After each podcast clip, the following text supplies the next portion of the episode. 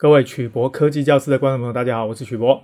最近呢，这个变种的新冠病毒横行台北，最后啊，造成大家只能躲在家里面防疫。各位常听说新冠病毒有英国的变种，有巴西的变种，有南非的变种，还有印度的变种。到底什么是病毒的变种？那为什么病毒这么容易变种呢？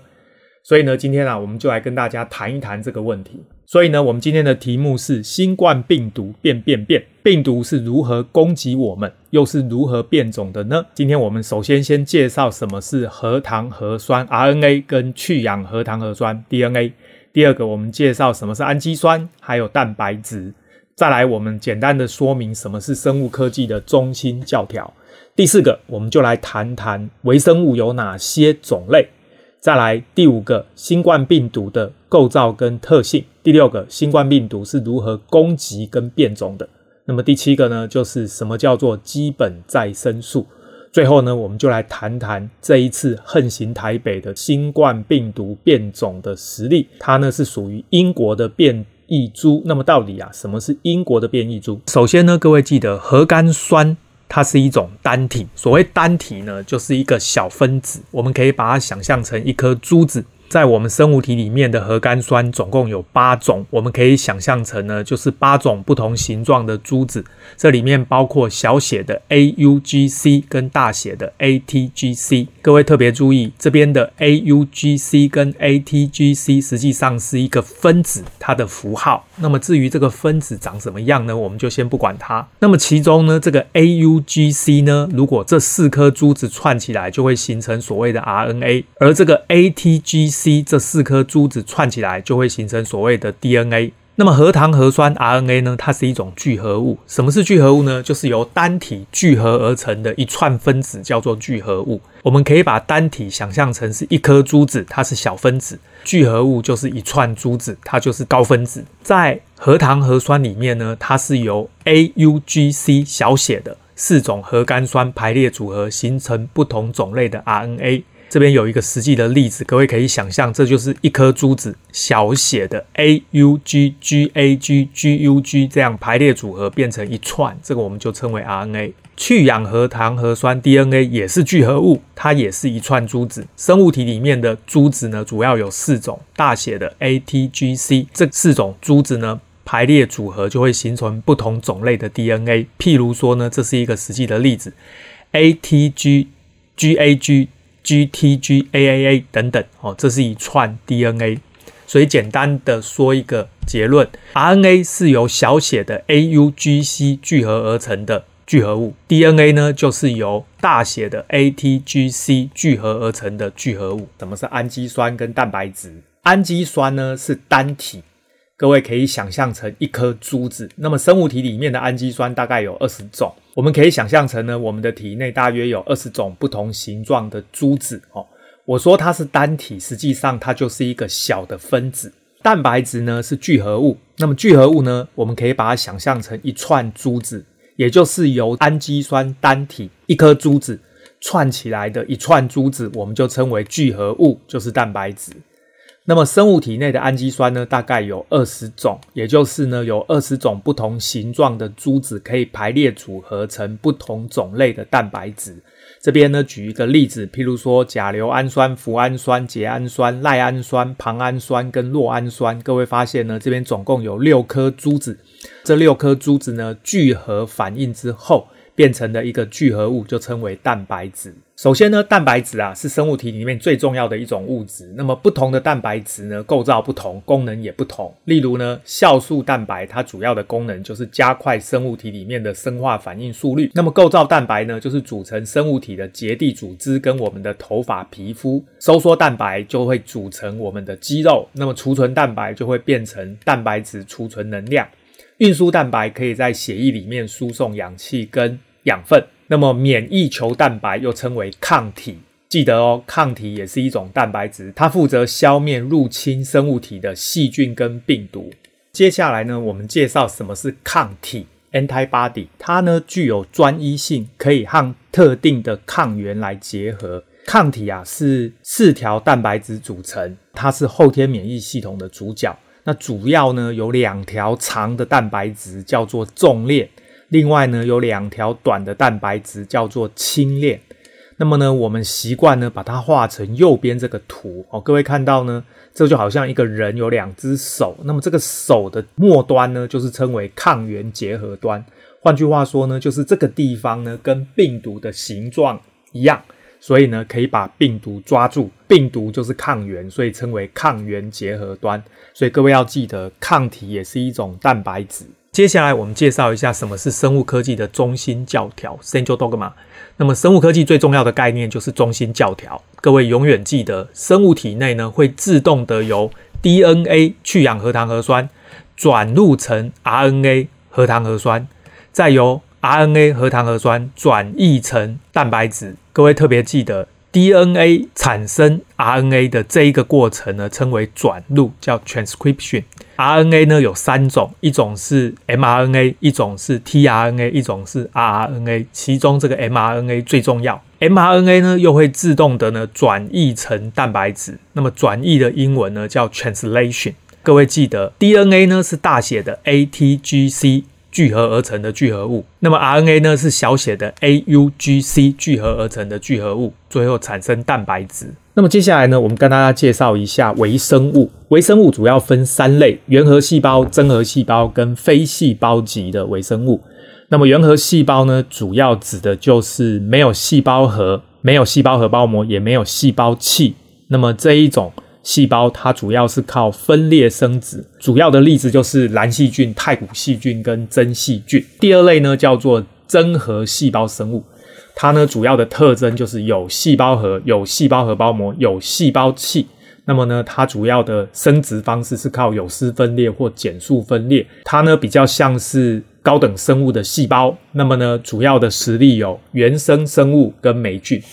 那么今天呢，我们主要要介绍的是非细胞级微生物，它基本上也是没有细胞核、细胞核包膜跟细胞器，它的生殖方式很特别哦。那主要呢的实力就是病毒哦，就是这一次呢肆虐全球的新冠病毒，还有第二个叫做噬菌体，第三个称为类病毒，最后呢这个我们称为变性蛋白质。今天我们要主要介绍的是病毒，但是呢，我想花两分钟介绍一下什么是变性蛋白质。变性蛋白质，我们刚刚介绍过，蛋白质呢就是氨基酸的聚合物，也就是一颗一颗的氨基酸珠子串起来形成的聚合物。我们生物体里面呢，大部分的结构都是蛋白质，这个都是好的蛋白质。但是呢，变性蛋白质指的就是这些氨基酸串起来形成聚合物蛋白质的时候呢，因为它的这个氢键位置。造成三级结构变成特别的蛋白质，而这种蛋白质是不好的蛋白质，是变性的蛋白质。而最后呢，这些蛋白质就产生了一个叫做狂牛症的疾病。我相信大部分的网友都听过这个东西。狂牛症呢，指的就是我们如果吃的这种变性蛋白质，这个我们称为普恩蛋白。这一种食物呢，就会得到这个所谓的狂牛症。到底什么是狂牛症呢？狂牛症的全名称为牛海绵状脑病 （BSE）。它是什么东西？实际上哦，简单的思考就是呢，变性蛋白质跑到这个牛的身体里面，那么随着牛的这个循环系统在全身循环，最后呢，这些变性的蛋白质。卡在牛的大脑里面，所以呢，它的脑组织呢就会得到类似海绵构造的这种微小空洞，这些空洞呢就造成这个牛呢摇头晃脑，动作不协调，后肢无力，性情暴躁，最后呢倒地死亡。最早发现这个狂牛症呢是一九八五年在英国。哦，那一直到一九八六年才证实。那么那个时候其实不清楚牛为什么会得到狂牛症。那么那个时候呢，推测是因为饲主呢为了补充牛的蛋白质、矿物质跟钙，喂它们吃具有羊骚症的这一种羊的尸体做成的肉骨粉而感染。这边我们就要稍微解释一下哈。一开始呢，这种变性蛋白质其实是出现在羊身上，称为羊骚症。后来呢，这些羊骚症的羊呢死掉之后呢，商人呢把这些羊的尸体打碎之后，做成这个肉骨粉。然后呢，把它呢拌在牛的饲料里面喂给牛吃，结果呢，这些变性蛋白质就从羊的身上转到牛的身上，最后呢，造成了牛呢得到狂牛症。大家要特别注意哦，变性蛋白质它不是活的哦。什么叫不是活的？通常呢，我们是说具有 DNA、RNA 这种遗传物质的东西称为活的。为什么？因为 DNA、RNA 呢，它是会排列组合，会有各种的聚合反应。但是这种变性蛋白质它是蛋白质，所以它是一种物质，所以我们不应该说是感染狂牛症。换句话说，变性蛋白质不会有感染这个动作，它比较像是转移。意思就是说，当变性蛋白质在羊的身上打成饲料喂给牛吃，这个变性蛋白质就从羊的身上转移到牛的身上。当你呢把这个牛呢又切成肉之后喂给人吃。这个时候呢，这个变性蛋白质就有可能从牛的身上又转移到人的身上，所以大家要特别留意，狂牛症是由这个变性的普恩蛋白质所造成的。病毒之所以难缠，就是因为呢，它们的进化非常快。尤其是这种单股的 RNA 病毒，RNA 是一种遗传物质，而且我们之前的影片也介绍过，RNA 它的稳定性低，它呢没有像 DNA 双股螺旋这样的稳定性，所以呢，当这个 RNA 也就是小写的 A、U、G、C 在排列组合的时候，它可能会发生排列的错误，变异就会造成。频率会比较高。变异呢，虽然大多都有害，但是对于病毒这种复制快速的物种而言呢，只要有一个变异能够适应环境的方向去发展，这个变异的病毒就会迅速扩大，令人防不胜防。这个就是各国呢产生这个变异的新冠病毒的原因。那么，首先我们来看一下这个新冠病毒它的长相。这个我们曾经介绍过。它的表面呢，最明显的抗原就是这个棘状蛋白质哦。棘状蛋白呢，基本上呢，一个一个像刺一样，这个非常的刺眼，对不对？那它的表面呢，还有其他的蛋白质，我们就不一一介绍。那么正中央呢，这一些就是所谓的 RNA 核糖核酸。那实际上啊，病毒会伤害我们的，主要就是里面的这个 RNA。更重要提醒大家，病毒的外面这一层包膜。叫 envelope，那么这种包膜呢，是由磷酸酯形成的。那么磷酸酯的分子结构呢，它本身非常怕这个肥皂，所以各位呢，只要常用肥皂洗手，就可以破坏这个磷酸酯它的这个结合。那么破坏之后呢，这个病毒就会破掉，破掉之后呢，这个 RNA 跑出来，这个病毒就死掉了。好，那么各位注意哦，所以呢，这个新冠病毒表面这一个一个凸出来的棘状蛋白，就是所谓的抗原 （antigen）。同样的道理，我们就可以产生所谓抗体 （antibody）。那么这个抗体呢，它的这个形状啊，这个抗原结合端呢，刚好跟棘状蛋白形状互补，所以就可以抓住它。那么接下来呢，我们来看新冠病毒进到人体之后呢，是如何来攻击人体的细胞。各位还记得新冠病毒里面的这个蓝色的是 RNA，外面这个红色的是病毒的包膜。那么最外面呢，黄色的呢，就是所谓的棘状蛋白。当新冠病毒入侵人体的时候呢，它会遇到黄色的人体细胞。这个时候呢，它会跟这个细胞的表面 AECE2 的受体。那么，当这个新冠病毒呢遇到人体的细胞，黄色的细胞的时候呢，病毒的这个棘状蛋白会跟人体细胞表面的 ACE2 受体 receptor 接触，接触之后呢，结合产生内吞作用，最后呢就会形成胞内体，绿色的这个东西。所以这个就是第一步，黏附识别并且入侵人体的细胞。第二步呢，就是打开蛋白质的。包膜释放出这个 RNA，所以第二步就是溶酶体去壳。这边去壳指的就是去掉病毒的外壳。接下来的动作呢，就是复制 RNA，这个称为 replication。复制的过程中呢，当然也会同时产生所谓的转译，这个叫 translation。根据中心教条，转译就是由 RNA 产生蛋白质。各位这边看到的这些东西，像 PP1A、PP1AB 这些呢，实际上指的都是蛋白质。而这些东西呢，就是病毒要在人体的细胞内存活所需要的蛋白质。所以第三步呢，就是功能蛋白转译。所谓功能蛋白，就是病毒要存活需要的这一些蛋白质。第四步呢，就是 RNA 的复制，这个我们称为 transcription，也就是所谓的转录，大量的产生这些 RNA，不同的 RNA，同时呢又会进行所谓的 translation 转译。产生不同的结构蛋白质，这个就是第五步，称为翻译自身的结构蛋白。接下来呢，这些结构蛋白质就会把这一个病毒的 RNA 呢包覆起来，形成一个新的病毒。这个就是第六步，也就是组装。最后呢，第七步就是释放，从细胞。跑出来之后呢，去感染其他的细胞。为什么新冠病毒这么容易变种呢？这里面最重要的关键就是这些 RNA 呢，它是由小写的 AUGC 的珠子串起来的，这个称为聚合反应。在聚合的过程中呢，这些珠子因为分子比较不稳定，它呢很可能串珠子就不小心串错了。串错的过程中呢，就意味着呢。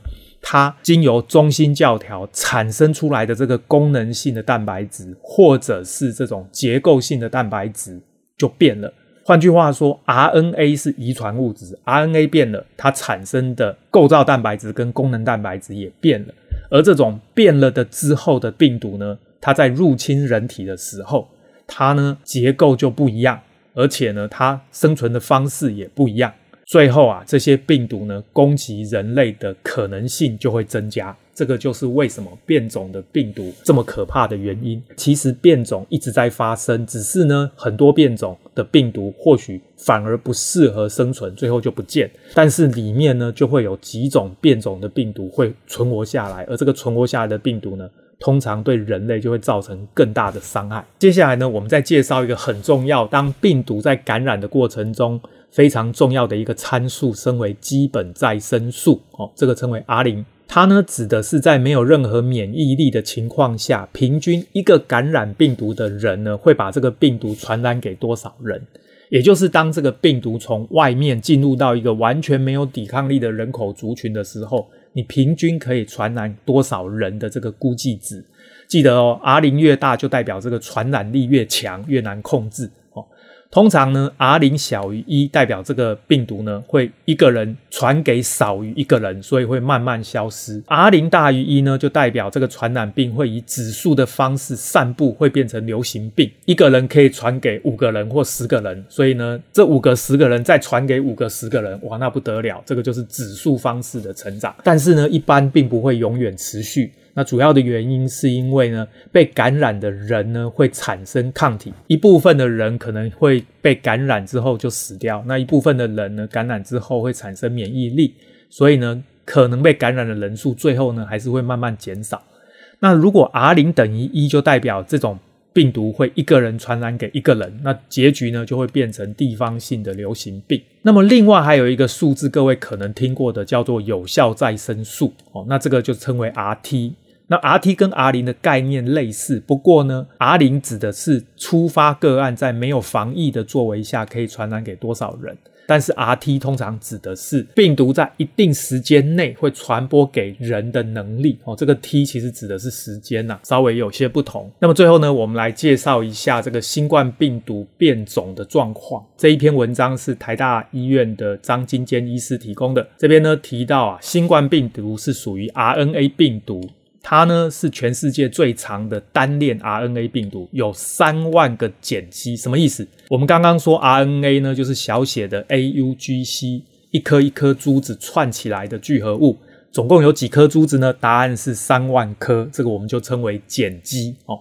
珠子就是碱基，呃三万个珠子，它呢很容易发生突变，大部分的突变呢都不会起任何影响，在病毒群中就会被淘汰。但是呢，有些突变呢会比原来的病毒更容易适应外在的环境，最后呢就在人体复制蔓延。世界卫生组织呢从今年的五月三号公布，那么变种病毒呢就越来越多。目前呢主要有四种变种病毒造成了很大的危害。那么第一种呢就是英国的变种病毒，称为阿法。第二种就是南非的变种病毒，称为贝塔。那么第三种巴西的变种病毒称为伽马。第四种是印度的变种病毒是 Delta。这四种变种病毒呢，其中啊最可怕的是这种英国的变种病毒哦，它呢进入高度的警戒。到底这个英国的变种病毒 B 幺幺七遗传序列发生了什么变化呢？首先我们来看一下这个病毒啊。它呢长得还记得，中间是 RNA，外面这个叫病毒质的包膜，然后最外面这个凸出来的就是所谓的棘状蛋白质，右边这是人体的细胞，那么上面这一个呢就叫做 ACE2 的受体。正常的状况是这个棘状蛋白质跟受体来结合，就可以入侵人体的细胞，而它容不容易感染人，实际上呢就是决定在受体跟这个棘状蛋白质容不容易结合。那么严重的就是呢，这个英国的变种病毒呢，它里面的 RNA 的顺序已经变了。变了之后呢，它在产生这个结构蛋白质，也就是这个棘状蛋白的时候呢，发现呢，这个棘状蛋白质更容易跟 ACE2 受体结合。换句话说，它就更容易感染人类。那么这个变种之后的 RNA。所产生的棘状蛋白质跟原来有什么差别呢？这边就列出了英国变种病毒它的 S 蛋白。这个所谓的 S 蛋白呢，指的就是棘状蛋白。它呢，主要呢有八个地方发生变异。哪八个地方？我们简单的看一下。这一个 S 蛋白质，各位不要忘记，它也是聚合物哦。这个聚合物是由氨基酸形成的聚合物。那么氨基酸有多少颗珠子呢？总共有一千两百七十三颗氨基酸珠子串起来的这个蛋白质叫做 S 蛋白质，就是这个变种病毒的棘状蛋白质。它最大的差异是第六十七、七十还有一百四十四的珠子氨基酸消失了。换句话说呢，少了这些氨基酸的珠子。其中呢，这个五百零一颗珠子变了，还有五百七、六八一、七一六、九八二跟一一一八哦。这些氨基酸呢，基本上都有改变。结局呢，产生的这个 S 蛋白质，也就是棘状蛋白质呢，它的形状，我们称为蛋白质的三级结构就变了。变了之后啊，它呢就更容易跟 ACE2 的受体结合，所以呢就更容易感染人体的细胞。这个呢就是它可怕的地方。各位看这个图上面的这个什么 N 变 Y 啦，A 变 D 这些英文字母呢，指的其实都是氨基酸呐、啊。这些氨基酸总共有。二十几个，大家可能也记不得哦。不管它，它这个下面有简单的说明。譬如说呢，第五百零一个氨基酸由原来的 N，N 指的是天门冬氨酸，转变成 Y，这个 Y 叫做酪氨酸哦。所以 N 变 Y 是这个意思。所以简单的说，N 是珠子，Y 也是珠子，都是指氨基酸。这边呢，不同的氨基酸变化，造成这个蛋白质的。氨基酸序列改变了，那么最后形成的三级结构就变了。新的三级结构、立体结构呢，更容易跟 ACE2 的受体结合，所以就更容易感染人类。所以呢，他这边特别提到了这个英国变种病毒呢，有二十三个位置出现变化，而其中有八个突变的位置都在非常重要的 S 蛋白，就是棘状蛋白质，也就是呢，这个病毒进入人体的 ACE2 受体结合最重要的蛋白质。那其中呢，有八个变异点非常关键，就是刚刚各位看到图里面提到的这些。最后的结局呢，就造成了这一个病毒啊变种之后，它的基本再生数 R 零值呢到了五点五，也就是平均一个人可以传染给五点五个人。所以啊，这个就代表英国变种的病毒呢，它的传染力非常的惊人啊，它高于呢。一般的新冠病毒的这个 R 零值大概二左右，哦，五点五比二呢高出许多，所以呢这一次啊就造成了在台湾大流行爆发。那么英国变种病毒跟原型病毒有没有相同？有没有比较严重？那他这边特别提到了原型的这个新冠病毒呢，主要是发烧、干咳、失去味觉、嗅觉等等。但是呢，英国的变种病毒呢，还多了肌肉酸痛啊、结膜炎、咽喉痛、腹泻、手指变色、脚趾变色、头痛、皮疹等等。但是呢，一般的建议是不能用这些症状来区分啦，可能还是要做检验才知道有没有疫苗。还好目前呢，大多数的疫苗呢，对这个英国变种病毒仍然是有保护力的哦。所以呢，我想接种疫苗呢，确实是一个解决这一次新冠病毒流行爆发的一个方法。今天的节目就到这边，大家呢，经由今天的节目大概了解到了，原来啊，这个 RNA 呢是在我们的细胞里面呢会复制。那么在复制的过程中，RNA 是一颗一颗。小写的 AUGC 的珠子在排列组合的过程中呢出错，出错之后啊产生的这个病毒就是变种病毒。那么这一种变种病毒呢的 RNA 跟原来不一样，所以它产生的这个棘状蛋白质就不一样。而这个新的棘状蛋白质呢更容易跟人体细胞的 ACE2 的受体结合，所以就更容易感染人类。那也因为这个 RNA 的序列不一样。所以呢，它产生的这种功能性的蛋白质也不一样，所以它给人类造成的伤害也不一样。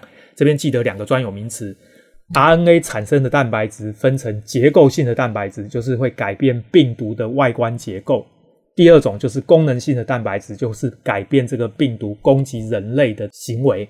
所以呢，这一次新的这种变种病毒才会对台湾造成这么大的伤害。打疫苗确实是一个解决的好方法。所以呢，我们今天的节目呢就先到这边。那各位有任何问题，欢迎大家发表在影片的下方，我们再来讨论。谢谢大家，晚安，拜拜。